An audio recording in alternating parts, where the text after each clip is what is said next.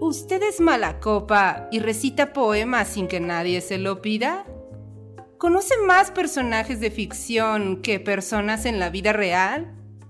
¿Ha notado que no puede debatir con alguien más que no sea usted mismo? Entonces, escúchenos. Entrevistas, tertulia, lúpulo y mucho más en Mundo Lupular. Aviso. Las opiniones, argumentos y tonterías vertidas en este podcast no son la verdad absoluta y pueden estar influenciadas por el alcohol. Si tienes una opinión diferente, publica un podcast.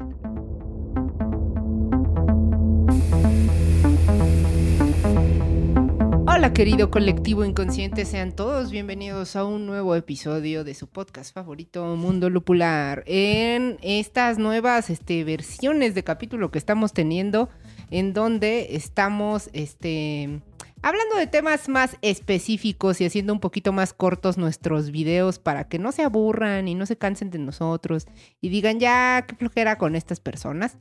Y bueno, les recuerdo que nos pueden seguir en todas nuestras redes sociales. Nos encuentran como Mundo Lupular en Twitter, Facebook, Instagram y como Mundo-Lupular en nuestra cuenta de TikTok, que es nueva. Vayan a darle amor. Hemos estado teniendo mucho éxito, ¿no?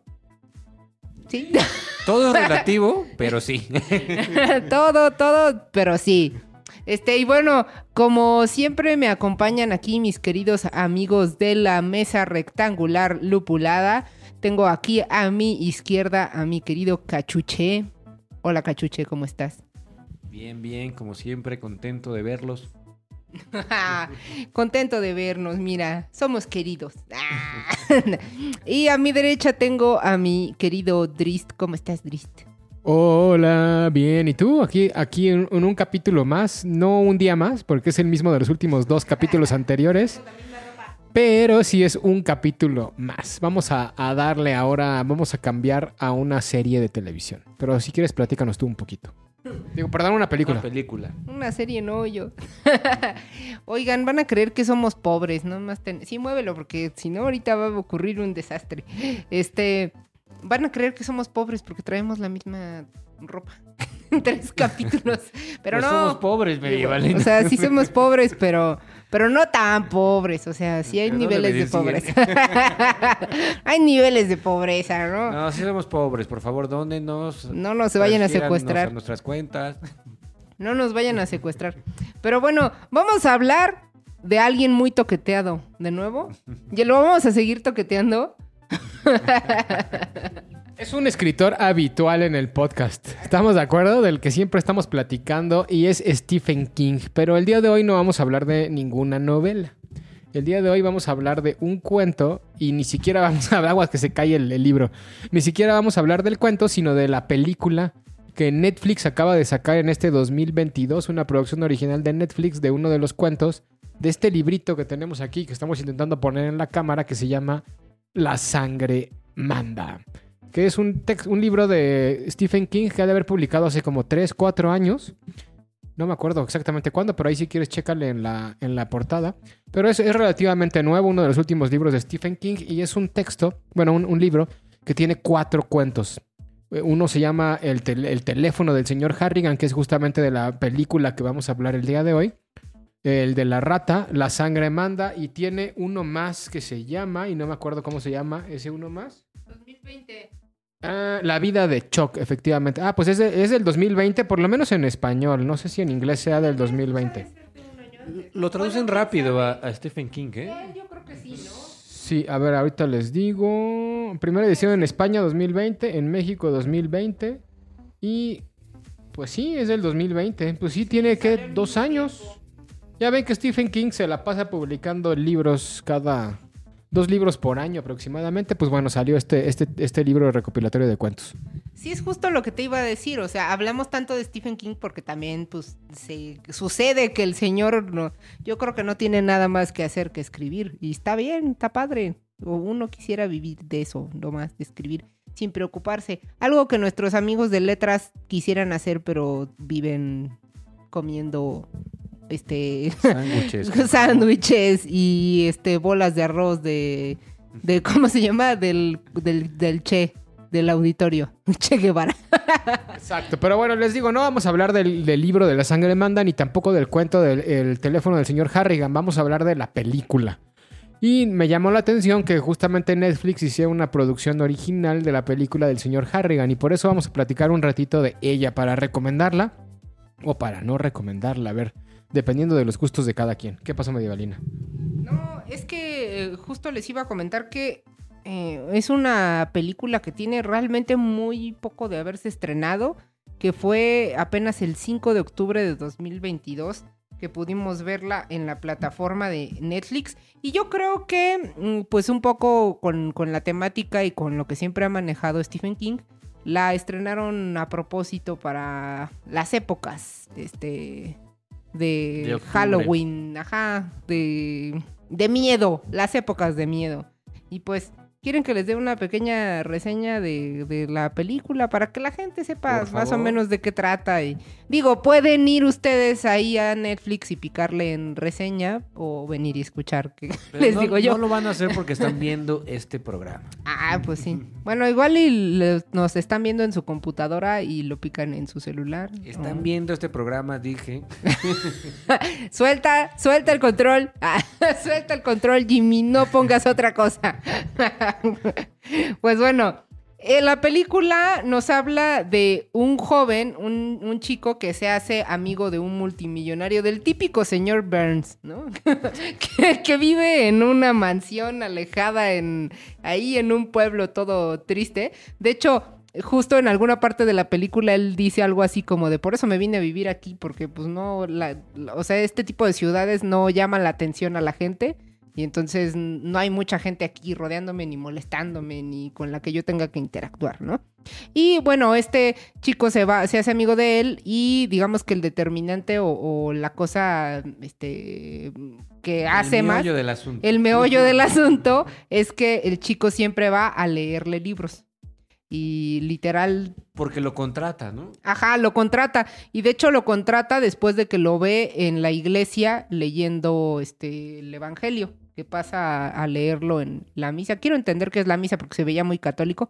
Este pasa a leer el Evangelio y él lo ve así como de lejos y, y le gusta como lee. Y de a partir de ahí, que era un niño que tenía como seis o no, como siete, ocho años, este, como ocho años, lo lleva a, a todo una vez por semana a, a leer los libros. Tanto así que llega el chico a su, a su adolescencia, a su juventud, y él va toda, ha ido todas las semanas de su vida a leerle al señor Harrington, y justo dice que solo una vez faltó.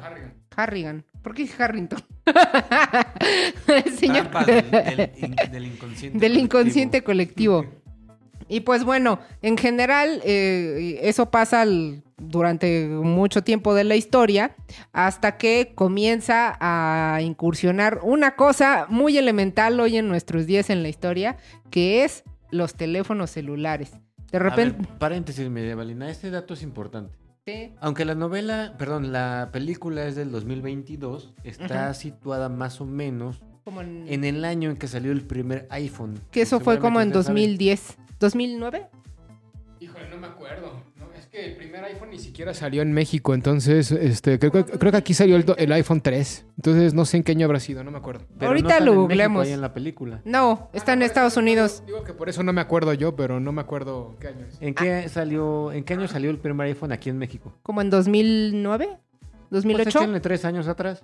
Ajá, como 2007. Dejémoslo en que es una película de principios de los 2000 o bueno, más bien De de la segunda década de los de la 2000. primera década del, del nuevo del nuevo siglo.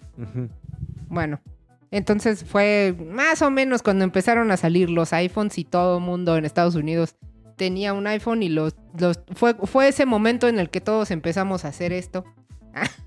y estar ahí porque ya toda tu vida se, se englobaba en, en estar metido en tu smartphone. Y justo cuando comienza a aparecer este, este artículo tan maravilloso que llegó a nuestras vidas y que se ha vuelto una extensión de nosotros mismos, este, pues eh, el, nuestro querido amigo que se me olvidó cómo se llamaba el protagonista, ¿se acuerdan? No, solo, dice, solo dice un joven no sé qué, pero no me acuerdo cómo se llamaba. Eh, bueno, Se el llamaba Craig. ¿Craig? Es un dato importante en realidad porque a través de ciertos mensajes de texto que, que ya llegamos ok. a, ese, a ese momento, se comunica con Craig. Con Craig. C-R-A-I-G. Craig. Bueno, el chiste es que en ese momento que llegan los celulares, nuestro querido Craig, pues ha- haciendo como un acto de amistad con el, el señor este eh, Harrigan. Harrigan, no, ya le iba a decir Harrington otra vez. el señor Harrigan, Pues pues tú dile Harrington y ponemos un letrero abajo que diga Harrigan. lo que Medievalina quiso decir. Y entonces, en algún momento, pues por como un, yo lo vi como un acto de bondad, no sé ustedes, o sea, como un acto de intentar llevarle algo de felicidad o de es un su acto de agradecimiento porque Ajá. en realidad este eh, vamos, a, vamos a empezar por el principio. Eh, el señor Harrigan tiene la costumbre de regalarle a sus allegados, que son poquísimos, que solo él. billetes de lotería. Y su jardinero y la ama de llaves. Exactamente, sí es como un señor Burns. es totalmente el señor Burns. Entonces siempre en Navidad eh, y en otra fecha, que no recuerdo cuál, pero dos veces al año, este, les envía por correo Su postal. cumpleaños, ¿no? En Creo. su cumpleaños en Ajá. Navidad, pongamos, les envía un, un de estos boletitos de rascarle. Ajá, como lo que conocemos aquí como... Como Rascahuele. rascahuele. No, los que venden ahí en el mismo puesto donde venden el melate Los raspaditos. y el... Ajá, los raspaditos. Exacto. Eh, Aquí en México se llaman los raspaditos, pero es un, un boleto donde le raspas y si encuentras tres eh, sí- símbolos iguales, ya sean tres números o tres no Ganas. sé, eh, campanitas o lo que sea, ganas un determinado premio y en algún momento dado uno de los boletos que le envían a Craig sí es el ganador. Ah, sí, justamente. Se me olvidó, es que eh, se me olvidó por completo. Pero justamente el iPhone llega porque este chico gana y ve que todo el mundo en su escuela tenía un iPhone. Y lo primero que pensó fue como, su, hasta su papá le dijo, ¿no? Mételo en el fondo universitario. Y él así como de, hazme dinero, yo me voy a comprar un iPhone. Y se compra un iPhone y después de, de que llega con el señor Harrington, ahora sí lo A ver, dije a ver, bien. medievalina, no, es el señor Harrigan. El, el iPhone que tiene Craig se lo regaló su papá. ¿Sí vieron la película? Ya quítale el micrófono a Medievalina, por favor. Exacto. Este Craig había, Craig había pedido un iPhone de regalo a su papá y se lo termina regalando en una Navidad. Y luego con el, el boleto ganador eh, del- de la lotería di- dice que lo que va a hacer es regalarle un, Sí. un celular al señor Harrigan. Justo, es que no, pero ya me acordé. Lo que pasa es que en el momento en el que gana el boleto, él le dice algo así como de me voy a comprar un celular y entonces le dice algo así como, ay, ya no abras tu regalo, ya no abras tu regalo. Como que le dio pena que se había ganado los tres mil dólares del no sé qué, del boletito. Y, y ya, ya le da el teléfono. Y ya justo después viene lo del señor Harry. Ha sido uno de los peores resúmenes de película que ha habido en la historia de los resúmenes de película. Tiene como dos semanas que la vi. me. A ver, esto es Mundo Lupular. Bienvenidos a Mundo Lupular, donde la gente está lupular. Exacto, pero oigan, pero, pero ya bueno, ya este, retomando el tema, pues bueno, es una, es una obra de Stephen King, entonces aquí el, el meollo del asunto, que ya nos estamos tardando mucho con la parte de regalar el celular, este, no es eso, sino que llega un momento en el que después de muchos años el señor Harrigan muere. Y una vez que el señor Harrigan muere, este, se da el niño, decide como algo que los unía mucho, además de los libros, era el, el celular, porque el niño le, le enseñaba y le decía, mira, fíjate cómo pues puedes ver la bolsa de valores, no tienes que esperarte al, al periódico del día siguiente, puedes ver los movimientos al día. Y entonces el señor Harrigan cada vez, que era un tipo, pues bueno, como un señor Burns, que está completamente ajeno a la tecnología, que él vivía de los libros y vivía de la no tecnología, como poco a poco se fue empapando de esa tecnología a partir de utilizar un iPhone. Y cuando el señor Harrigan muere, el, el niño decide ponerle el celular en el, en el saco, en el, en el del traje que llevaba ahí del cadáver. Y lo entierran con el celular. Ahí es, hasta ahí todo normal. El problema es que ya una vez que está muerto, el niño recibe un mensaje.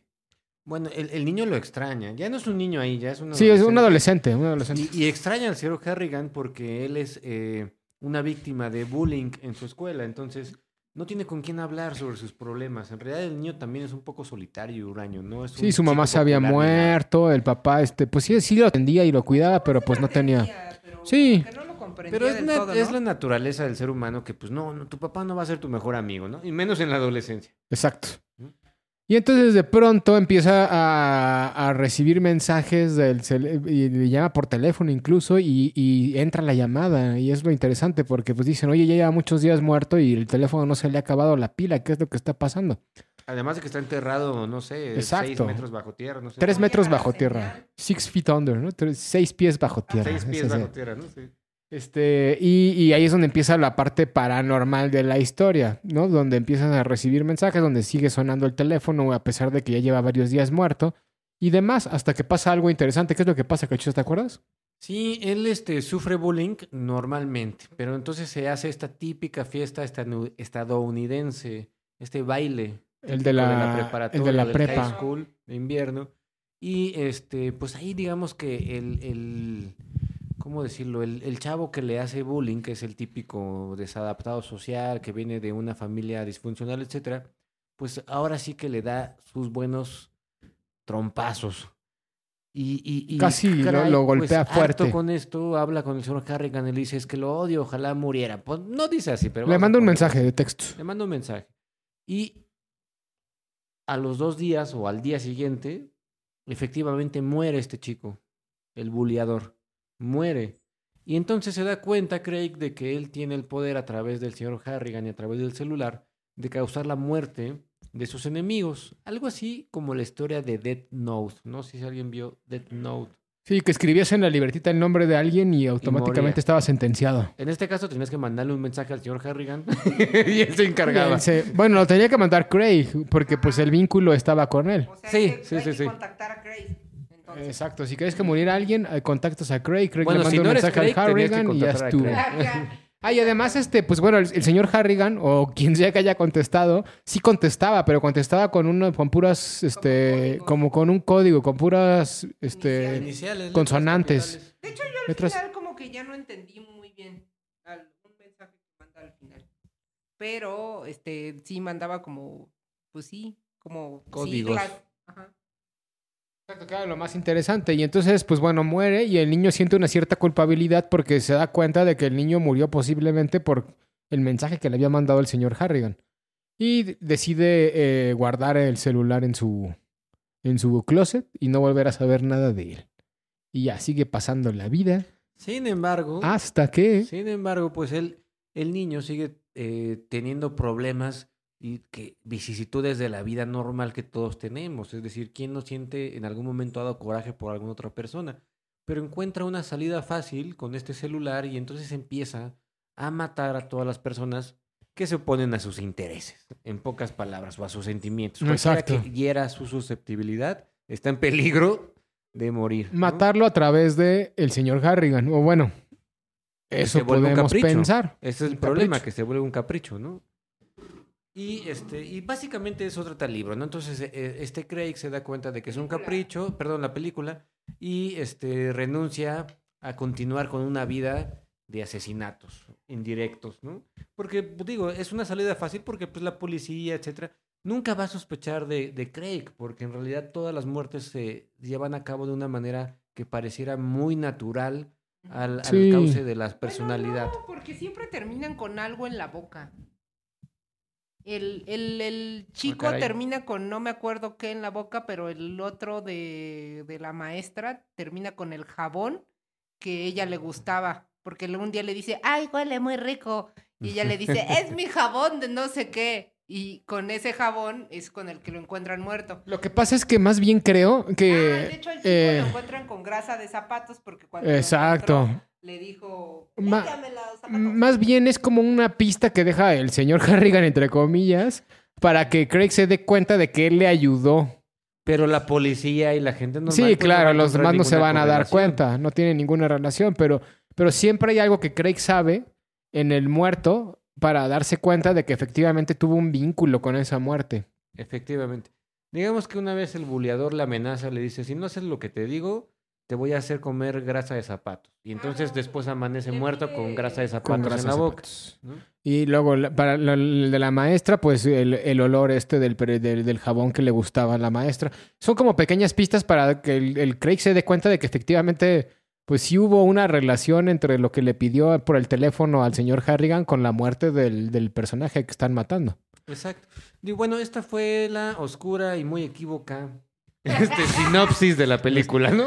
Ajá, pero yo creo que va un poco más allá. Y yo creo que Stephen King lo que está haciendo ahí es una crítica a los teléfonos celulares. También. Totalmente, también, por o sea, yo creo que ese es el trasfondo del asunto. Incluso, pues se puede ver cómo en, en la película y también en el libro, este, estaban en la preparatoria y había la mesa de los que tenían iPhone y la mesa de los demás.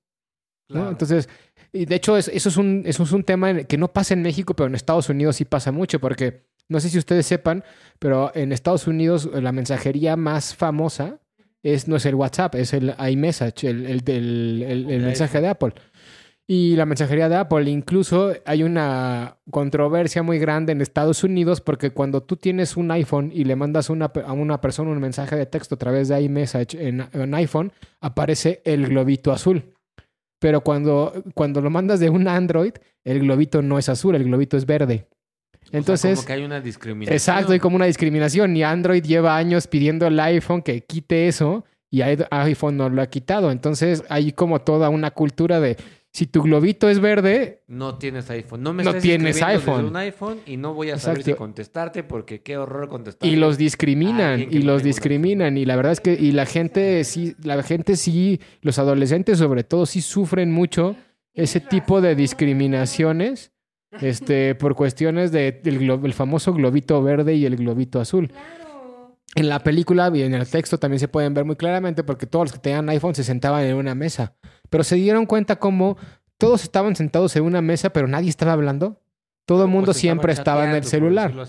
Entonces, yo creo que esa es la parte más valiosa que tiene el texto del señor Harrigan eh, de Stephen King. Stephen King está haciendo una crítica tremenda hacia el uso de los dispositivos móviles, ¿no? Sí, totalmente. De hecho, no, no se las voy a, a contar porque la van a ver en la película, pero sí es una crítica muy eh, evidente, ¿no? Hacia, no sé si hacia las tecnologías o incluso hacia Apple. como Más bien, a- más bien hacia la forma en la que nosotros nos relacionamos con los teléfonos celulares, creo yo. Pero, pero tienes razón en, en- en algo, es decir, el que salga de un color u otro el globo ya no tiene nada que ver conmigo como consumidor del producto. no, ya no, no, no. Eso ya ¿no? tiene que ver con, pues, con la empresa que, que genera ese tipo de discriminaciones, incluso. No tiene que ver contigo, pero pues todos quieren. Pero a lo mejor eso no se entiende muy bien, ¿no? Porque el niño fuerza quería un iPhone. No quería No un quería celular otro cualquiera. teléfono. Pero seguramente tenía relación con esto, con Sí, los no, famosos globitos azules y verdes. Si no tienes un iPhone, no eres de los populares, etcétera. Exacto. Si tienes un globito verde, si te aparece un globito verde en tu mensaje, estás jodido, ¿eh? ¿no? Eres de lo peor. Pero entonces, creo que ese es el mensaje que da Stephen King y es un mensaje muy válido. Los teléfonos son peligrosos. Sí, ¿no? eh, eh, totalmente, totalmente. Pero bueno, para ir este, aterrizando, ¿qué les pareció la, la película? Digo, ya dimos nuestra lupulada sinopsis de la, de la misma. Ay, perdonen, perdonen. Es que también creo que no, este no es- lo digo por medievalina, ¿eh? Todos ahí como que...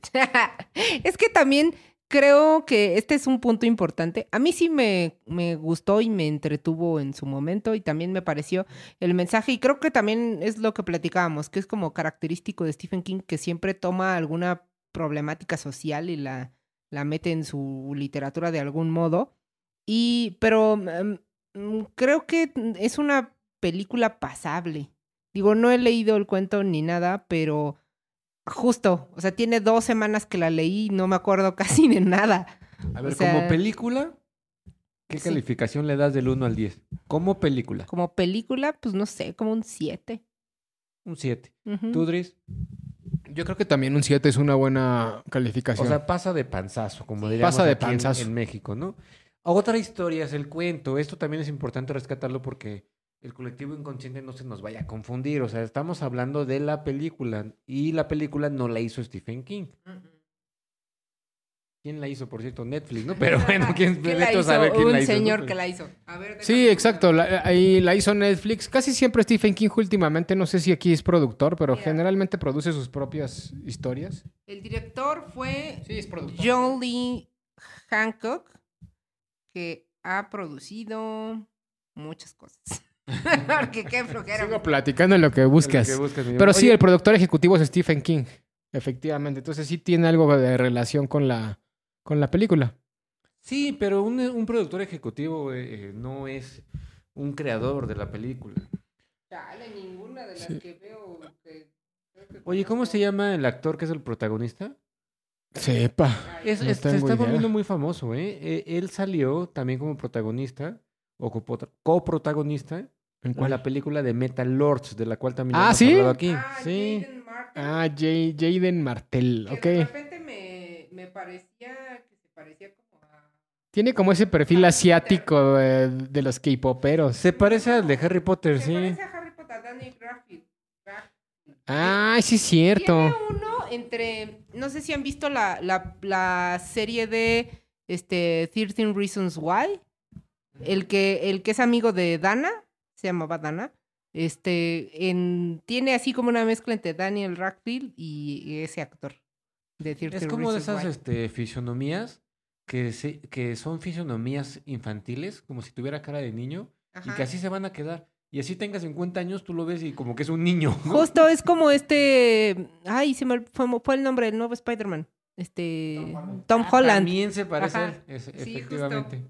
Está como de moda eso, ¿no? Ese tipo de fisionomía. Pues no sé, no sé, sí, a lo mejor es, es, es algo muy elegible en los castings de hoy en día.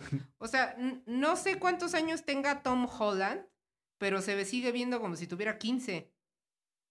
Tom Holland tiene 26 años y yo lo veo. Bueno, y- tampoco está tan grande, medievalino. Bueno, pero yo lo veo como si tuviera 15. Sí, sí, sí. Pues sí, pues ahí está, ahí está el actor y les digo, Stephen King es el productor. Este, el texto, yo leí, el, el- no, es, no es un, les digo cuento, pero en realidad es una novela corta porque es una historia de 100 páginas. O sea, no es tan cortito el texto realmente, pero es bastante disfrutable. La verdad es que, digo, eso ya lo hemos platicado en otros podcasts y yo creo que todo el mundo lo sabe, pero la narrativa de Stephen King es, es muy buena, es un gran escritor. Digo, por algo tiene la fama que tiene, ¿no? Sabe escribir muy bien y, la verdad es que la historia te va enganchando, la atmósfera que se va generando y a lo mejor eso es lo que a ti te faltó ve- ver en la película Cachuchas, que no has leído todavía el cuento, pero eh, Stephen King es un maestro en, en generar atmósferas pues tensas dentro de su narrativa. Y a lo mejor eso es lo que falló un poquito en la película.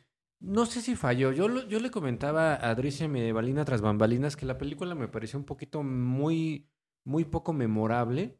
También me pareció que estaba muy rápido, es decir, como que no alcanzabas a engancharte con los personajes. Un ejemplo muy rápido, ¿no? El, el niño que hace bullying, que muere, pues es un, es un personaje que uno debería de odiar. Pero yo siento que en la película no te alcanza el tiempo para odiarlo.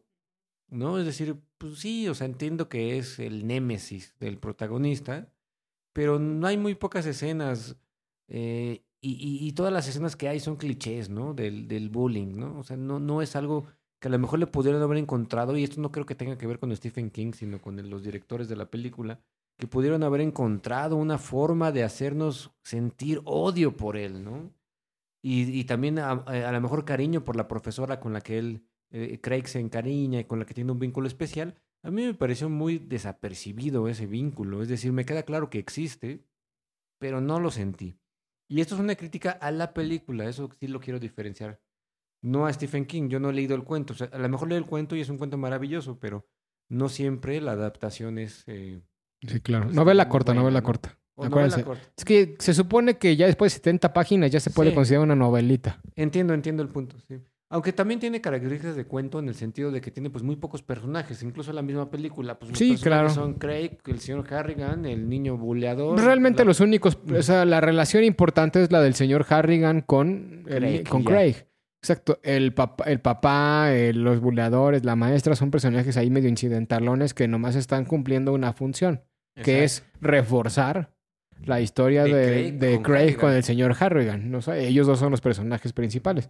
Lo cual también es interesante. Son dos personajes principales que son completamente di- dispares. ¿no? El niño con el Dispares viejo, no. el rico con el no rico, pero, que lo los vincula une algo. Es lo humano, es decir, la conducta humana, no podemos negarla, sentimos odio. y hay que hacernos responsables del odio que sentimos. Porque si no nos hacemos responsables del odio que sentimos, pues caemos, digo, ahí es una hipérbole, no vamos a matar a nadie, pero tampoco puedes pasar tu vida odiando a todos. Y así como Craig descubre que no puede matar a todos, uno en su vida personal chiquita dice, pues no puedo odiar a todos. ¿no? Exacto. Pues sí, ¿no? Eh, y bueno, pues este, y, a- y en general, ¿les gustó la película o no? Yo diría que no, la verdad. A mí no me gustó mucho la película. Sí la recom- Yo siempre recomiendo todo porque pues hay que tener un abanico amplio de, de, de- de cosas vistas porque si no, ¿con qué vas a criticar otras cosas, no? A mí no me gustó mucho la película, pero sí me gustaría mucho leer el cuento. O sea, sí me dejó con mucha curiosidad decir, a ver, ¿cómo, lo ¿Cómo lo imaginó maneja, no? realmente Stephen King, no? Sí, pues yo creo que es una película palomera para entretenerte un rato. O sea, no, no, no te puedo decir, ay, me dieron ganas de dormirme al ratito. No, o sea, sí la vi entera y dije, o sea, sí tenía como ganas de saber qué más pasaría, ¿no? Pero tampoco es como memorable, o sea, no es así, ay, qué gran película, ¿no? Hombre, la narrativa y la imagen y la foto. O sea, no, no, creo que no pasa o más de la allá. que vayas a hablar con alguien más. Ajá, no, Sí, no, es así como de, ah, de repente si, si llego a oír algún tema parecido, sí diré, ah, como la película esta que está basada en el de Stephen King y ya, ¿no? O sea, pero no, no es algo con lo que hablaría horas ni, ni le dedicaría mi vida a platicar. También, Diego, como última anécdota, pues esta, dentro de los cuatro novelas cortas o cuentos largos, como les quieren llamar, de La sangre manda de Stephen King, este, hay los otros tres cuentos siempre tienen alguna relación con algunos otros textos de Stephen King. Por ejemplo, aparecen personajes que salen en El Visitante o otros personajes muy queridos que, bueno, Stephen King vuelve a retomarlos para historias cortas. En la película pasa. Pero en, eh, no, no en, la- en las- en los cuatro textos que vienen en La sangre manda de Stephen King, pero el, señor- el teléfono del señor Harrigan, según yo, no aparece ningún personaje que ya haya sido retomado anteriormente por, por King en alguna otra historia. Es una historia más original en ese E sentido. ¿no? independiente. Quizá por eso fue por lo que se atrevieron a hacer la adaptación a película de esta historia y no de las otras. Justo eso te iba a preguntar. No sé si tú ya leíste todo el libro. Si ya lo leíste, ¿por qué considerarías que eligieron ese cuento para hacerlo película y no otro? Creo que puede haber sido por eso, porque es una... eh, según yo, ninguno de los personajes que están aquí aparecen en otra historia de Stephen King. Y en los otros cuentos sí.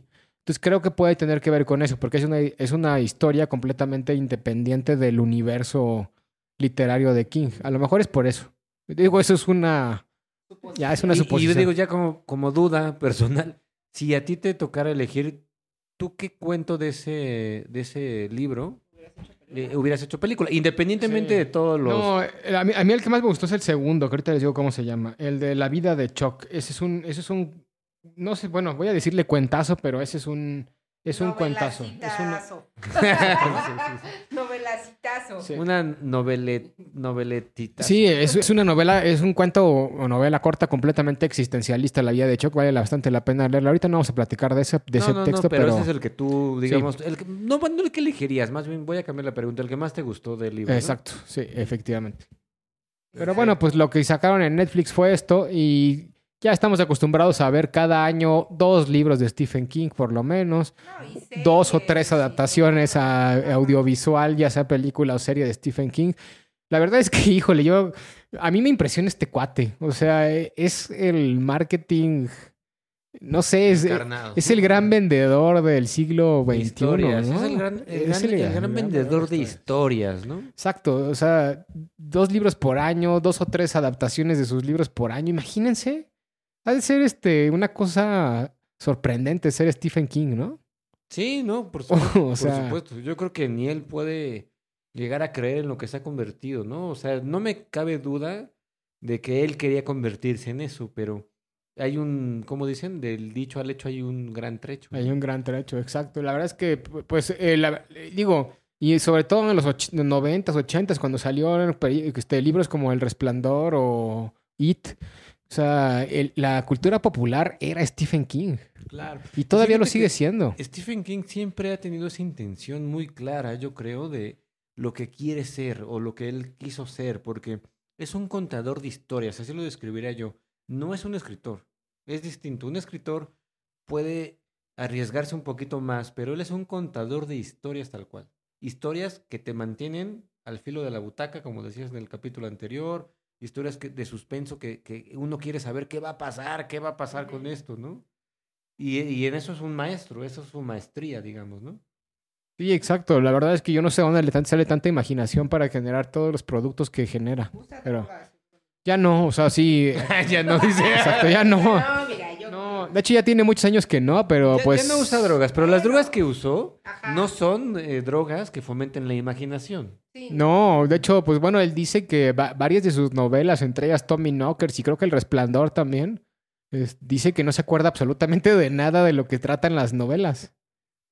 Pues porque estaba tan drogado y ¿Pero tan borracho que... No, pues creo que se metía de Según todo. cocaína, ¿no? Sí, se metía de todo. Principalmente cocaína, nos veto a saber qué otras drogas. No, no, ya no. No eh, está súper este- sobrio. Era súper alcohólico, súper drogadicto. Tuvo varios bajones.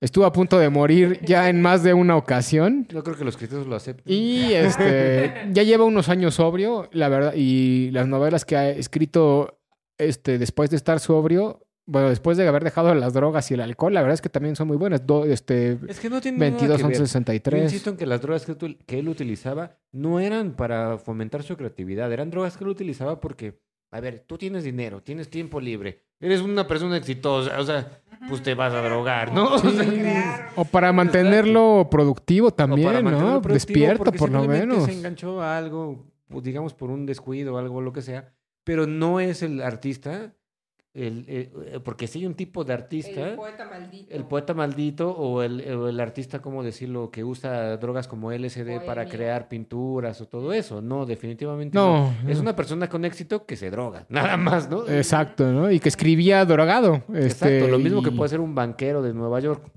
Exacto. ¿no? Exacto. Trabajar en la bolsa y llegar a su casa y drogarse. Por gusto y Bueno, él, placer. él se drogaba mientras trabajaba, ¿no? Les digo que sí hay dos, tres novelas que dice que no sabe ni de qué tratan. O sea, le han preguntado en entrevistas, ¿qué onda con tu novela? No sabe ni qué decir porque no se acuerda absolutamente de nada relacionado con la novela que escribió. Ha de estar durísimo ve- eso, ya ¿no? ve- Ya ve tú a saber si eso es este, una especie de automito, es decir, porque también Sí, funciona claro. como publicidad. Fíjate que no creo, ¿eh? Porque... No, no, por eso te digo, no lo estoy diciendo que así sea, ¿no? Nada más lo dejo ahí en duda, ¿no? Sí, posiblemente, pero pues bueno, seguramente estaba tan cocainomeado que, O sea, es que la cocaína no te, no te quita los recuerdos. pues no sé, en, en- en cantidades Yo creo que la fuertes, no sé, es ¿no? lo que él dice que se metió, pero... Digo, no, no sé si no era cocaína, mencioné esa droga por Sí, mencionarla. esa, ¿eh? esa es lo que iba, no sabemos. O sea, Ah, si me dices, no, es ¿qué que- lo hizo en un viaje de opio, pues sí te creo que después no se acuerda ni de qué escribió, ¿no? Sí, Estoy a ver, a ver, busca eso. a ver, búscalo antes, antes de despedirnos. Vamos a ver qué era lo que se metía. Pero pues ahora ya no, y, y les digo, ay, y la verdad es que sigue escribiendo bastante bien. La última novela que acaba de sacar, la de Cuento de Hadas, puta, qué librazo, ¿eh? Ah. Es un librazo la, la de Cuento de Hadas de Stephen King. Si no la han leído, aprovechen para leerla que acaba de salir editada por Penguin hace, ¿qué? Un mes a lo mucho. A Hablando ver, de... Dicen, A ver qué dicen. dice la, gua- lavanguardia.com. Dice, la década de los ochentas guió a Stephen King por un camino turbulento. En 2013 el novelista reconoció en una entrevista sus problemas con el alcohol. Me tomaba una caja diaria de cerveza, 24 o 25 latas. Tomé todo lo que pueda imaginarse. Cocaína, Valium, eh, Xanax, lejía, jarabe para la tos, etcétera. A ver, Stephen King, hay cosas de esas que no son drogas. A ver, ¿cómo que jarabe para la tos? y no, que lejía? tos, pues, todavía te lo No paso, te destruiste el estómago. Hay que preguntarle si está bien de su flora intestinal, porque ¿cómo que lejía? Pues, pues lo que sí, pues yo creo que se mezclaba tantas cosas que sí es posible que ya te haya creo que no perdido absolutamente toda, toda referencia a lo que estaba haciendo, ¿no? Exactamente. A mí lo que me llama la atención es Anestesia Pues- creativa, dice que si empiezas a, o sea, por ejemplo, una novela no la escribes en un día y menos una de Stephen King que tiene 800 páginas. No O sé, sea- si eres Stephen King tal vez sí. Bueno, a lo mejor sí, porque, desde güey, cuánto tienes te- razón. te- te- publica dos al año, ¿no? Entonces, si, escri- si estaba escribiendo una novela y luego se va a dormir y el otro día amanece y no se acordó de lo que hizo el día anterior, ¿cómo sigue el hilo de la historia, no? Pero... No, no, no, yo quiero pensar que en ese momento sí, sí se acordaba de todo, pero a lo mejor le preguntan de su novela dos años después y dice, ah, ya no me acuerdo, la verdad que estaba haciendo. Pero en ese momento, pues tenía un plan, ¿no? Acabo, acabo de hacer un descubrimiento increíble en la red. Encontré un, este, blog que se llama Gente que necesita terapia. Y está Stephen King. y sube, y sube perfiles de gente. Y entonces está hablando de, de tiene, tiene sus, hasta sus apartados de escritores, de, este, a ver, vamos a ver, de autores. Más bien, de- debería de ser Sí. gente que no necesita terapia, aunque la necesite, ¿no? Porque darle terapia a Stephen King es matar a un artista.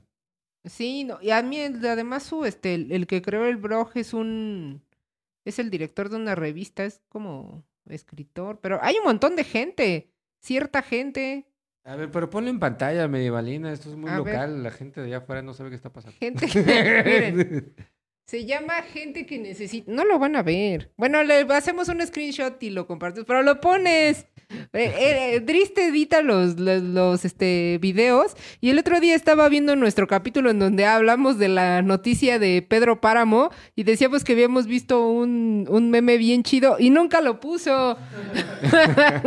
Era un- a ver, aquí hay un reclamo de tu trabajo. Ajá. Para eso te pagamos. Para eso te no pagamos. Ajá, exacto. Bueno, entonces visiten el blog gente que necesita terapia. Próximamente los voy a integrar ahí a Donen ustedes. Dinero, denos dinero para que Dris haga su trabajo. Algo. Pues bueno, ya vámonos porque ya nos colgamos mucho en este capítulo. Pues les recomendamos ver el teléfono del señor Harrigan en Netflix, aunque sea para, pues para pasar un buen rato. Y si la ven, platíquenos en los comentarios qué opinaron de la película. Y si leen el texto, pues también, a ver qué les gustó más, el texto o la película. A mí el texto.